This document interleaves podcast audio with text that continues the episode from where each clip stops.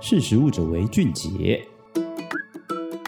嘿大家好，欢迎来到是食物者为俊杰，我是怡岑。环保意识抬头，越来越多人开始尝试永续或低碳排食物，这样的饮食潮流带动了植物肉产业的蓬勃发展。今天想跟大家聊聊的主题就是麦当劳的植物肉汉堡 McPlant。因为这款 McPlant 并没有在台湾的麦当劳上市，所以可能有些人还不知道，早在去年二零二一年的十一月，麦当劳就在美国推出限量贩售的植物肉汉堡 McPlant，只有在德州、加州、爱荷华州的八间门市来试卖，而且一开卖就大受欢迎，平均每间店一天就可以卖出七十个 Mac Plant。如果用大家熟知的大麦克汉堡的销量来进行比较，其实平均每间店一天也才卖出一百一十个大麦克。一百一十个大麦克对比七十个 Mac Plant，是不是对 Mac Plant 的热卖程度有些想象了呢？所以美国麦当劳就决定从今年二月开始，将 Mac Plant 扩展到加州与德州的六百间门市来贩卖。原本以为可以带动新流行，没想到却惨遭滑铁卢哦。一开始，麦当劳以为平均每间店一天应该都能卖出四十个到六十个的 MacPlant 然而现实往往没有想象中美好。在热闹的达拉斯与旧金山湾区的麦当劳门市，平均一天只卖出二十个。如果是位于德州东部的门市，就更惨了，一天只剩下三到五个营业额。你是不是也想问，难道是植物肉汉堡退流行退烧了吗？如果我们将目光切换到英国地区的麦当劳，会发现 MacPlant 的发展其实还蛮好的哦。不只是美国，麦当劳在二零二一年的时时候，也在英国部分麦当劳分店推出 Make Plants 的实验性贩卖，并且在二零二二年一月正式将 Make Plants 编列进美国麦当劳的常态菜单中，而且与大麦克汉堡的价格一样，得到消费者很热烈的回响。一个汉堡两样情，所以 Make Plants 为什么在美国及英国有如此大的差异性存在呢？可能秘密就藏在那一片薄薄的起司上。根据纯素起司品牌 Violife 在二零一九年所做的民调结果显示，如果起司片的风味能用纯素的方式来重现，将有百分之四十五的英国人会愿意尝试以植物为基础的饮食，因此英国麦当劳很干脆的将 Make Plant 的起司片替换为植物性食材，并且煎烤荤素肉饼时使用不同的烤盘来符合素食者的饮食需求。相较于百分之百全素的英版 Make Plant，美版的 Make Plant 则是保留了起司、美乃滋等等这些包含动物性脂肪的配料，只是以一种新口味的麦当劳方式来宣传。这种试水温的做法，对于素食者或是荤食者来说都蛮难打动的，找不到吃它的理由，造成如今 McPlant 在美国不上不下的销售结果。与麦当劳合作开发的植物肉大厂 Beyond Meat 就直说了，他认为麦当劳在美国没有积极宣传 McPlant 的上市，是造成现在 McPlant 销售不温不火的主要原因。虽然目前美国 McPlant 的买气下滑，可能是麦当劳暂缓在美国所有分店上市 McPlant 的脚步，不过 McPlant 的成败肯定不会只用短短几个月的表现来议定。由于麦当劳与 Beyond Meat 从二零二一年开始签订了三年的合作计划，除了英美两国，多个海外市场，包括瑞典、丹麦、荷兰和奥地利都有贩售。也就是说，国际市场仍然是美国继续发展 McPlant 的很重要的一大因素。看来我们还是可以期待 McPlant 在台湾麦当劳上市的那一天。不知道你们的想法是什么呢？都欢迎到实力的脸书粉丝专页跟我们分享，或是到实力官网浏览更多的相关新闻。以上是我今天的分享内容，我是怡岑，我们下次见。